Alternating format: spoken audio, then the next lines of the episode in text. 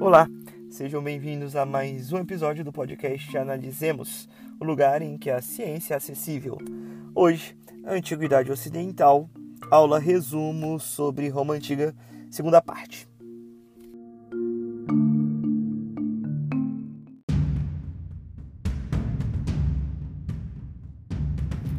O Império Romano teve início no ano de 27 a.C., ano em que Otávio recebeu o título de Augusto e momento em que ele consegue uma estabilidade social muito forte. Tanto que o primeiro momento do Império Romano é chamado de século do Augusto ou período de Pax Romana.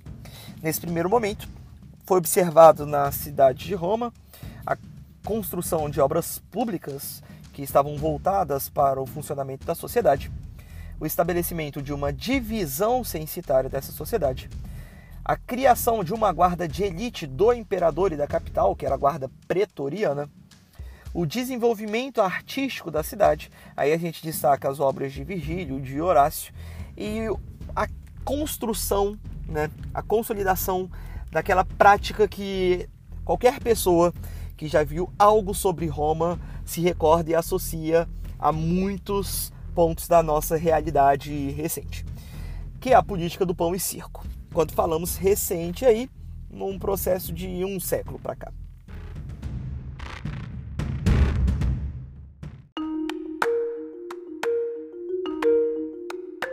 A primeira dinastia que se destaca é a dinastia Júlio-Claudiana, de uma família extremamente tradicional, muito próxima da elite econômica, né, dos patrícios, e uma dinastia caracterizada por um processo de desmoralização do império.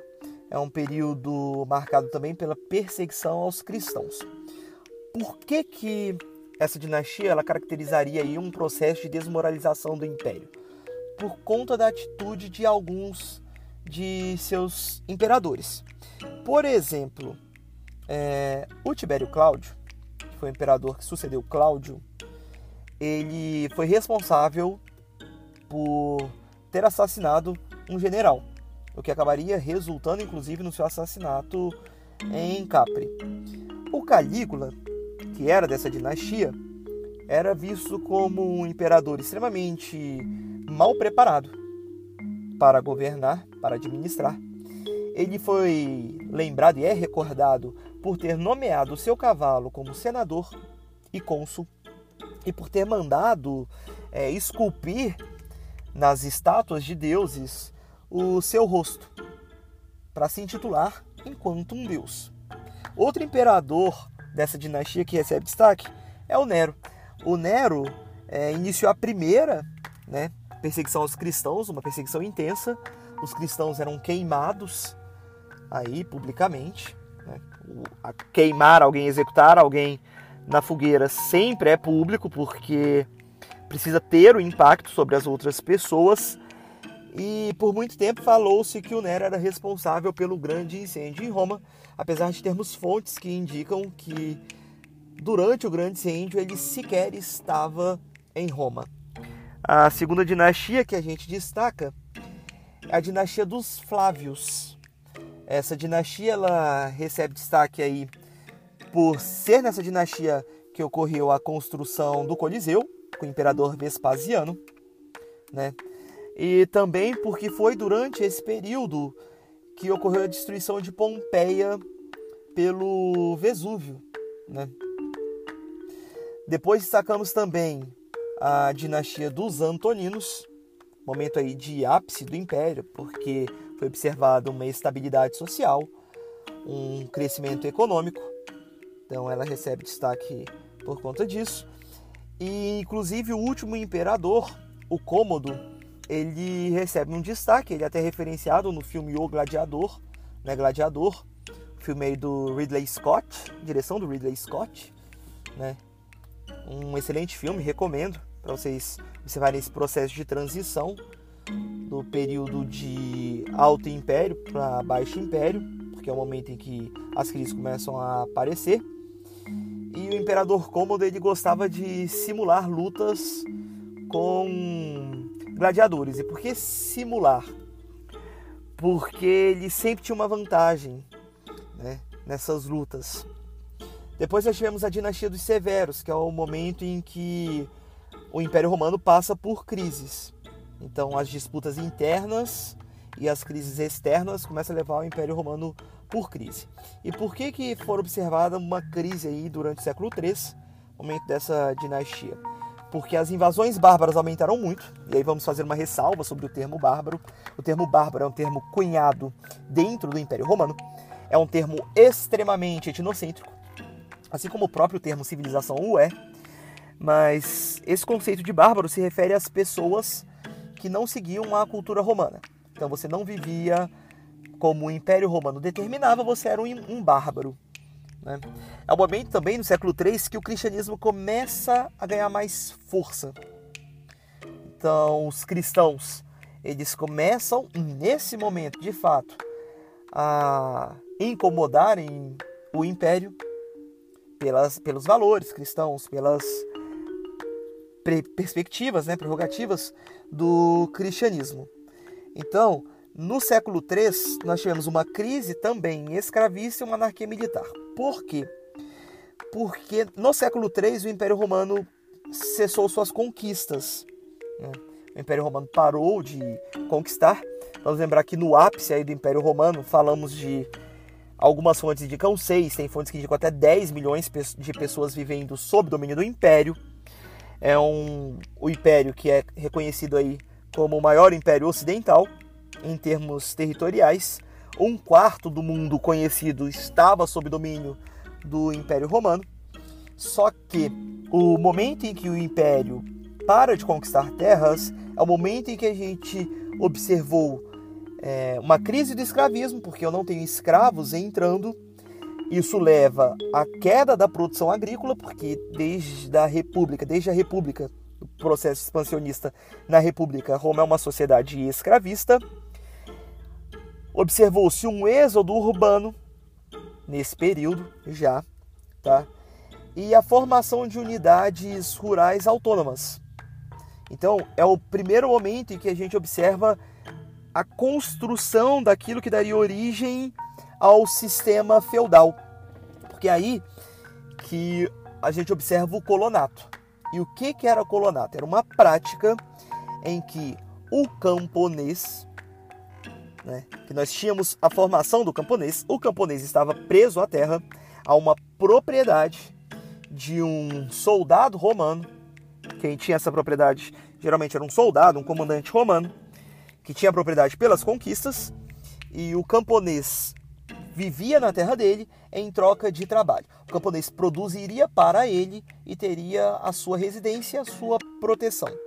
Então, o colonato é o primeiro ponto para a gente destacar aí já a origem, né, a semente do feudalismo, a sementinha do feudalismo.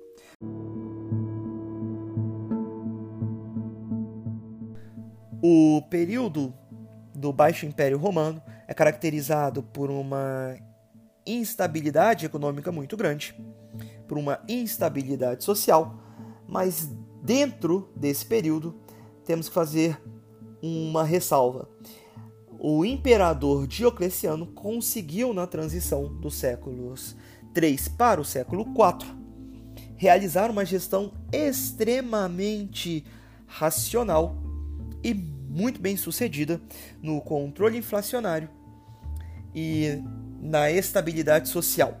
Diocleciano realizou grandes obras públicas, o que gerou empregos, fez a economia crescer permitiu uma grande mobilidade social e trouxe aí um relativo contentamento da sociedade.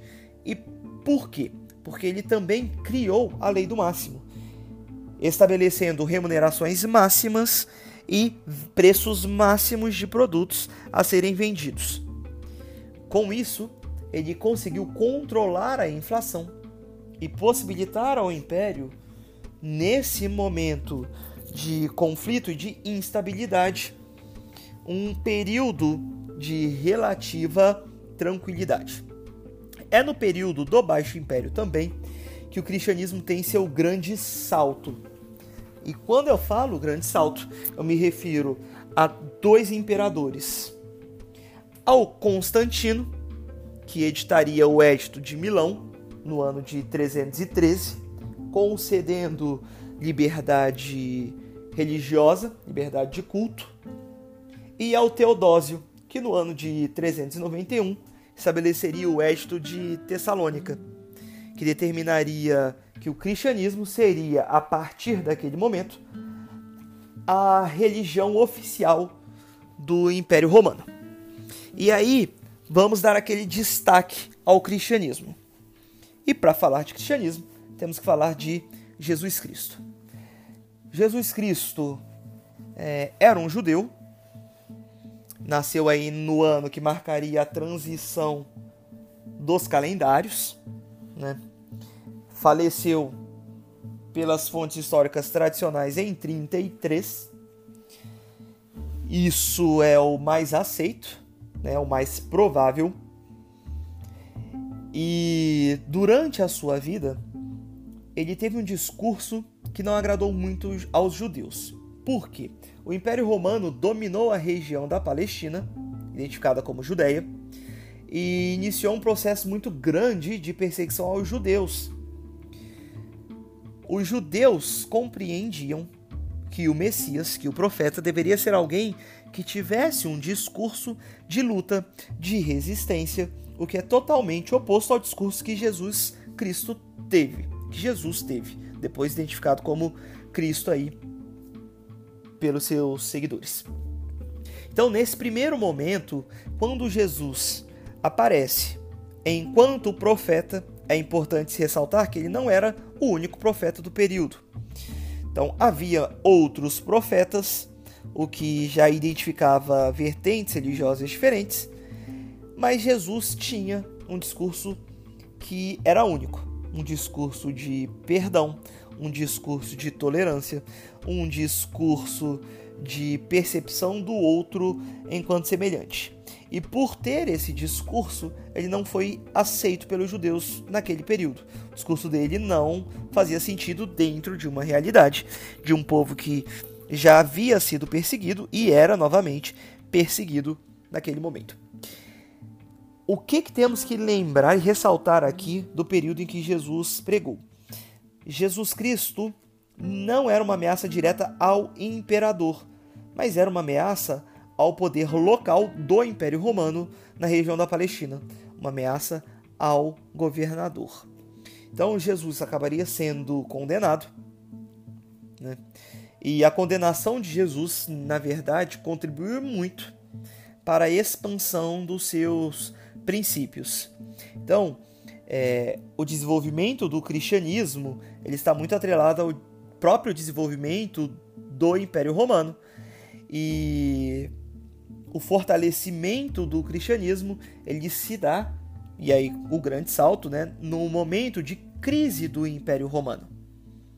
Então, Jesus Cristo, que teve uma mensagem de amor, de paz, num cenário que era politicamente tenso, né, teve uma, um, um discurso de desapego aos bens materiais no momento em que o Império Romano ele se expandia, né? e Jesus sempre teve um viés é, religioso, espiritual e não político. Ele sempre enfatizou que não pregava com intenção política, até porque a preocupação dele não era reinos terrestres e sim o reino eterno, o reino dos céus. E como o império tinha uma política sistemática de combate a novas lideranças, Jesus era um inimigo potencial do império, mas como eu já disse, ele representava uma ameaça maior justamente aos governadores do que propriamente ao imperador. Após a morte de Jesus, que o cristianismo ele tem a sua tradição sendo formada inicialmente é, são os apóstolos que espalham essa nossa essa nova doutrina, né? E aí com destaque a Pedro, que Jesus Cristo apontou aí como responsável pela fundação da igreja.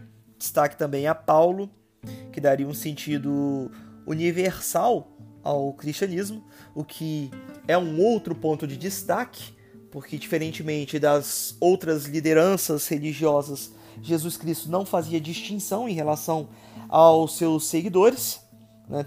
e os cristãos eram extremamente perseguidos. E por serem perseguidos, eles precisaram de uma estrutura sólida para sobreviver. Né? É, a gente já destacou aqui que eles eram queimados, né? mas isso acabou contribuindo para que eles se articulassem de uma maneira melhor. Inclusive, justamente o processo de expansão do Império Romano acaba fortalecendo o cristianismo, porque cada vez que o imperador tentava fortalecer a sua imagem enquanto um ser divino, os cristãos tinham mais força para combatê-lo, para combater essa postura do imperador. Então, os cristãos compreendiam inclusive que a sua morte, né, que o seu martírio em função de expandir a sua fé, o aproximaria da graça divina, os aproximariam da graça divina. Então, o cristianismo era um consolo espiritual para quem era miserável, uma vez que Jesus entendia que os bens materiais não, era, não eram uma prioridade, não eram um, uma necessidade real os fiéis foram crescendo cada vez mais. Então as perseguições foram ficando cada vez mais difíceis.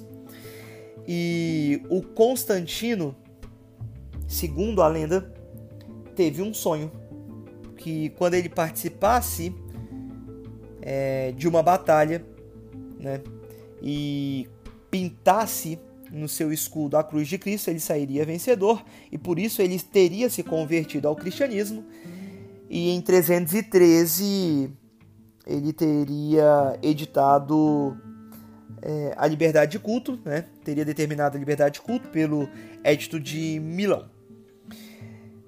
A visão do Teodósio foi uma visão mais política, porque ele compreendeu que o cristianismo tinha aspectos extremamente positivos para o império, um império que estava em crise, uma vez que os cristãos têm a doutrina de ajudar ao próximo.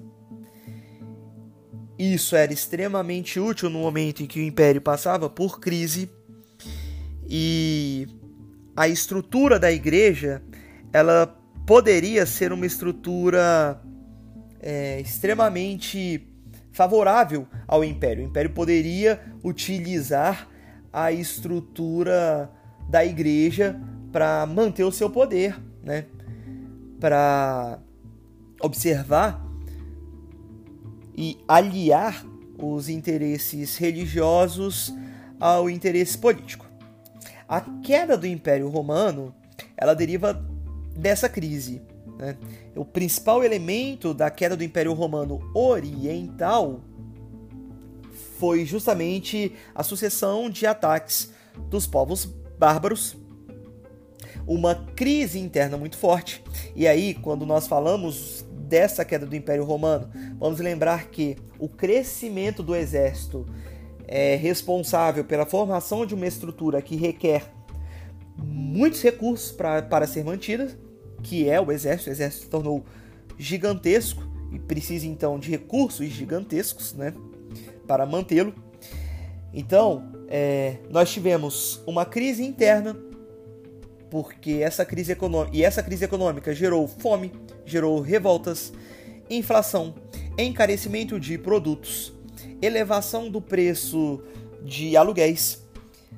Internamente, o Império Romano ele começou a se enfraquecer, o que facilitou o ataque dos povos bárbaros. Né? E aí a gente destaca o fortalecimento dos povos germânicos, que a maioria dos povos germânicos eram chamados de bárbaros. Né? E em 476, os Érulos, liderados por Odoacro, que era rei é, dos Érulos, destituíram Rômulo Augusto, o que marcaria o fim do Império Romano Ocidental. Então, no ano de 476, nós temos o fim do Império Romano Ocidental.